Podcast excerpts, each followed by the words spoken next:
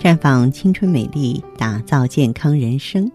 各位听众朋友，大家好，您正在收听的是《普康好女人》节目，健康美丽热线已经为您开通了。您有任何关于健康养生方面的问题，可以在微信公众号搜索“普康好女人”，普是黄浦江的浦，康是健康的康。添加关注后，直接恢复健康自测，那么您呢就可以对自己身体有一个综合的评判了。嗯，实际上呢，我们经常在节目里呢和大家说到情志养生。我呢也是经常在劝解听友的时候啊，用一些比较通俗的话论堆吧，别计较了啊，装聋作哑吧等等。为什么呢？因为大喜大悲啊，确确实实是导致疾病的情绪毒瘤。悲欢离合，引抗悲歌。悲喜交加，乐极生悲。您看呀，与悲有关的成语啊，比比皆是。因为人总免不了经历生老病死、生离死别，七情过度是能够伤人的。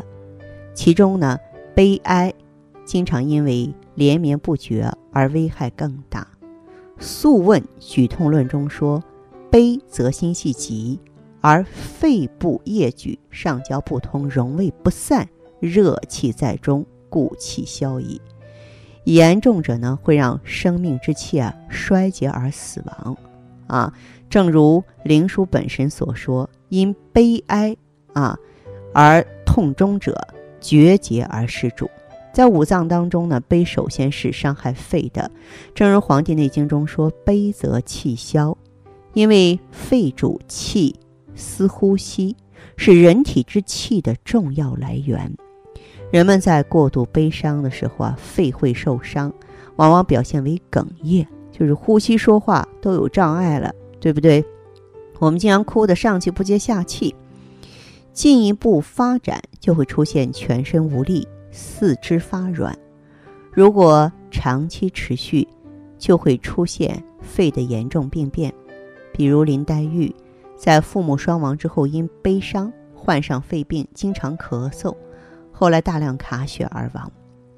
除了悲伤伤肺之外，悲也伤心啊。悲则心系急，肺部液举，认为是悲哀过度，先伤心后伤肺。悲伤过度的人，往往神志恍惚、失眠、胸闷、心痛，就是。悲伤心的表现，因此关心病人尤其不能过度悲伤，否则容易出现心梗。悲哀并不是无药可医的，中医呢就经常用五情相胜的方法来调节，喜胜悲，怒胜悲，啊，也就是在古今医案里呢，啊，我记得曾经有这么一个案子，说一个人因为呢。父亲过世，悲伤不已，渐渐的就发展成心痛了，而心下胃脘部出现了一个杯子大小的结块。张从正呢，了解了详细情况之后呢，学巫婆的样子胡言乱语，手舞足蹈。啊，这个患者看到一代名医张从正居然如此搞笑，禁不住哈哈大笑。一两天之后呢，哎，他这个心下结块就不见了。这是喜胜悲的一个明证。其实怒也是可可以治悲的。如果一时找不到合适的事情诱导情绪，而我们又经常无故的忧忧愁，那咱们可以经常按一按百会。百会呢，在头顶正中线与两耳间相连的交点，它是一个小凹陷。百会穴是督脉上的穴位。如果有时间和精力呢，每天艾灸十分钟左右。如果没有时间，每天用这个中指按揉也是有效的。按揉百会啊，除了能够调理缓解无故哭泣之外呢，还可以防止头痛、头晕、高血压、低血压、失眠、焦躁的病症。哎，所以大家有时间呢，按按头顶也是不错的一个做法。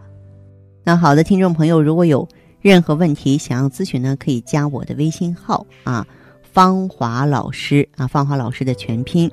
嗯，公众微信号呢是普康好女人，当然你也可以直接拨打电话进行咨询，四零零零六零六五六八，四零零零六零六五六八。